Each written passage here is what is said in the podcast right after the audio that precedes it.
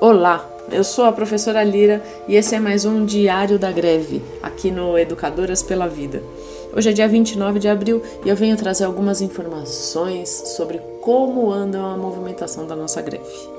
Ontem, dia 28 de abril, foi o Dia Mundial da Educação e a educação paulistana pediu socorro com faixaços, ações, tanto nas redes quanto nas ruas, e nas ruas sempre com máscara, álcool em gel e muito distanciamento social e cuidado. Os comandos de greve regionais, junto com o Sindicep, organizaram faixaços e disseram em alto e bom som que escolas abertas nesse momento da pandemia é genocídio. As faixas e ações também pediram vacina para geral, não só para numerada, e ensino remoto emergencial com tablet já. É isso mesmo, precisamos garantir que o ensino remoto emergencial aconteça com igualdade para todos os estudantes, enfrentando a desigualdade do acesso digital. Os faixaços aconteceram em todas as regiões da cidade. Teve faixa gigante em cima da Marginal Pinheiros, da Marginal Tietê, da Dutra e do Vale do Anhangabaú. Tiveram também muitas faixas em vários cruzamentos de ruas, faróis, passarelas. Rolou até panfletagem, adesivo, lambe-lambe, muita coisa sendo organizada para colocar nos muros, nas ruas e espalhar e disputar a sociedade a gente está vivendo uma situação muito triste. São quase mil mortes por dia na cidade de São Paulo por conta do Covid-19. Mas a nossa luta é a melhor resposta que a gente pode dar. E é por isso que, ainda com 79 dias em greve, a gente não desiste, permanece firme e forte. Agora, a última semana foi bem agitada, viu? Semana passada, a Secretaria Municipal de Educação começou a receber as entidades do Fórum das Entidades separadas, uma a uma para conversas individualizadas. Receberam a Profem, o Sinesp, o Cedinho, o Sindicep e o Simpem. Pois é, nessas conversas individuais, todas as entidades levaram as pautas coletivas do Fórum das Entidades e conseguiram arrancar uma negociação coletiva para o dia de hoje. Exatamente, hoje, quinta-feira, ficar fazendo reunião é bom, mas melhor é responder às reivindicações dos trabalhadores e trabalhadoras da educação que já estão há 79 dias em greve. Na terça-feira, aconteceu também uma mesa técnica da Covid, organizada pelos sindicatos da saúde, inclusive o Sindicep, que representa todos os trabalhadores públicos municipais. Dessa vez, a mesa técnica da Covid chamou a participação das entidades da educação sem direito à fala. Infelizmente, o governo levou seus especialistas e os sindicatos da saúde, inclusive o Sindicep, também levaram seus especialistas. Os especialistas do governo apresentaram pouquíssimos dados e se basearam na ideia de que as crianças têm menos chance de morrer de Covid para justificar a possibilidade da abertura das aulas. Eles, no entanto, não apresentaram nenhum dado sobre as crianças como transmissores da doença. Já os especialistas levados pelos sindicatos apresentaram muita informação verdadeira, com dados comprovando, análises científicas mostrando que agora, em que a gente está batendo quase mil mortes por dia na cidade de São Paulo, não é hora de abrir as escolas presenciais. Infelizmente, a reunião foi encerrada sem espaço para debater encaminhamentos. É isso aí, ouviu-se os especialistas, mas o governo parece preferir acreditar nos seus especialistas sem dados do que nos especialistas dos trabalhadores e das trabalhadoras municipais.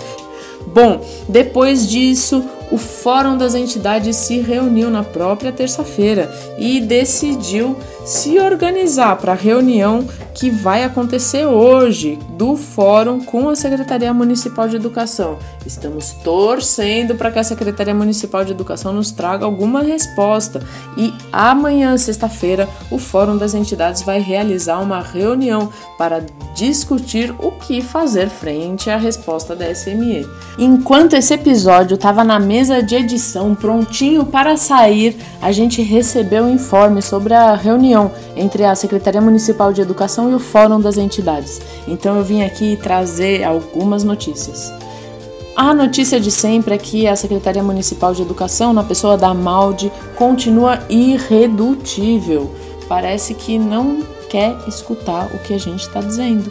Parece que não se preocupa com cada professora, cada professor, cada pessoal do apoio, da gestão, das cozinheiras, as faxineiras, seguranças e todas as pessoas, trabalhadores de SME que já morreram por causa da Covid-19. Parece que isso não abala os corações e as decisões políticas da Secretaria Municipal de Educação. Eles seguem irredutíveis. Mas eles nos deram um dado muito importante. Disseram que desde a volta presencial às aulas, a participação de alunos da rede municipal tem sido de 190 mil crianças. O que isso significa é que 82% das estudantes e dos estudantes não estão indo para as escolas. 82%. Gente, imagina quantas vidas, quantas vidas estão sendo salvas porque as escolas estão operando com menos 82% da sua capacidade entre os estudantes. É porque acontece que essa não é uma greve só de educadores.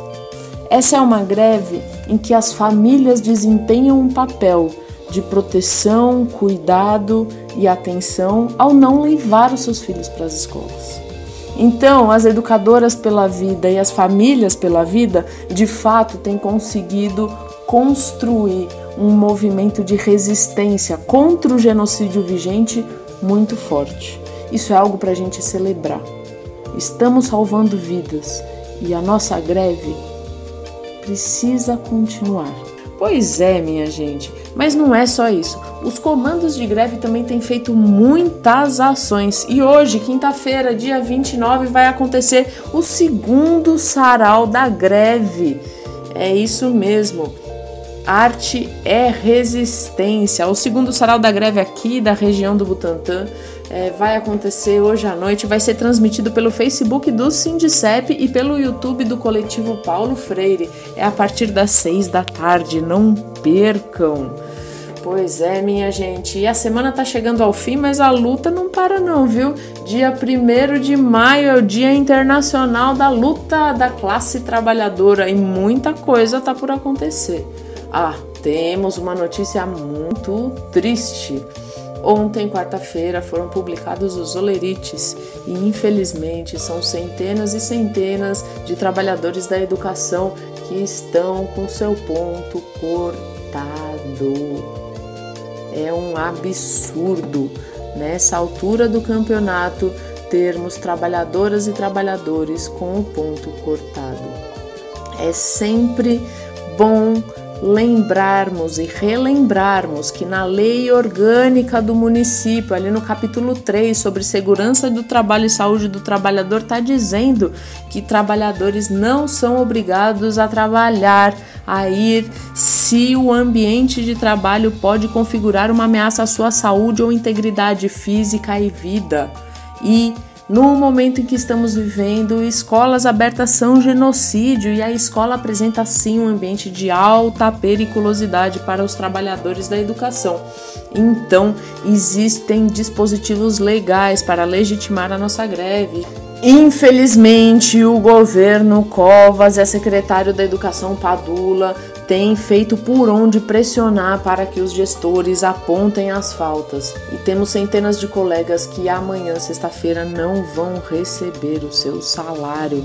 Para isso, diversas entidades já abriram e fecharam suas campanhas do fundo de greve. Os comandos regionais também fizeram iniciativas de fundo de greve e a melhor resposta que nós, educadoras nessa vida, podemos dar para isso é um fundo de greve solidário. É só a gente se dando as mãos e mostrando para cada uma dessas pessoas que ela não está sozinha, é que a gente vai conseguir fortalecer o nosso movimento e arrancar vitória que a gente está buscando. É a vida. E nesse sistema de fundo de greve, a gente já teve várias iniciativas de diversos sindicatos e de regiões. Atualmente, o Sindicep está produzindo uma campanha nacional e internacional de arrecadação de fundos que já conta com doações, inclusive do Sindicato dos Servidores Públicos do Canadá, Para você ter acesso a essas campanhas, entra lá no Catarse barra Greve pela Vida ou barra Strike for Life, se você quiser a campanha em inglês, espanhol ou francês, para distribuir por aí ampliar a solidariedade e fortalecer a nossa condição de contribuir e dar as mãos para aqueles e aquelas que tiveram seus salários cortados. A gente sabe que no momento que a gente está vivendo é muito, muito, muito difícil sem ficar sem dinheiro, mas a gente sabe também que é mais difícil ficar sem a vida, seja a nossa, de alguém que a gente ama ou das pessoas da nossa comunidade escolar. A gente não quer perder mais ninguém, é por isso que a gente continua em greve. Esse é o quadro Diários de Greve do podcast Educadoras pela Vida, uma produção conjunta entre os comandos de greve do Butantã e Santo Amaro. Para ouvir mais episódios como esse é só seguir o podcast Educadoras pela Vida nas redes sociais. Ninguém aprende nem ensina com medo da morte. Vírus circulando é grave, então é greve.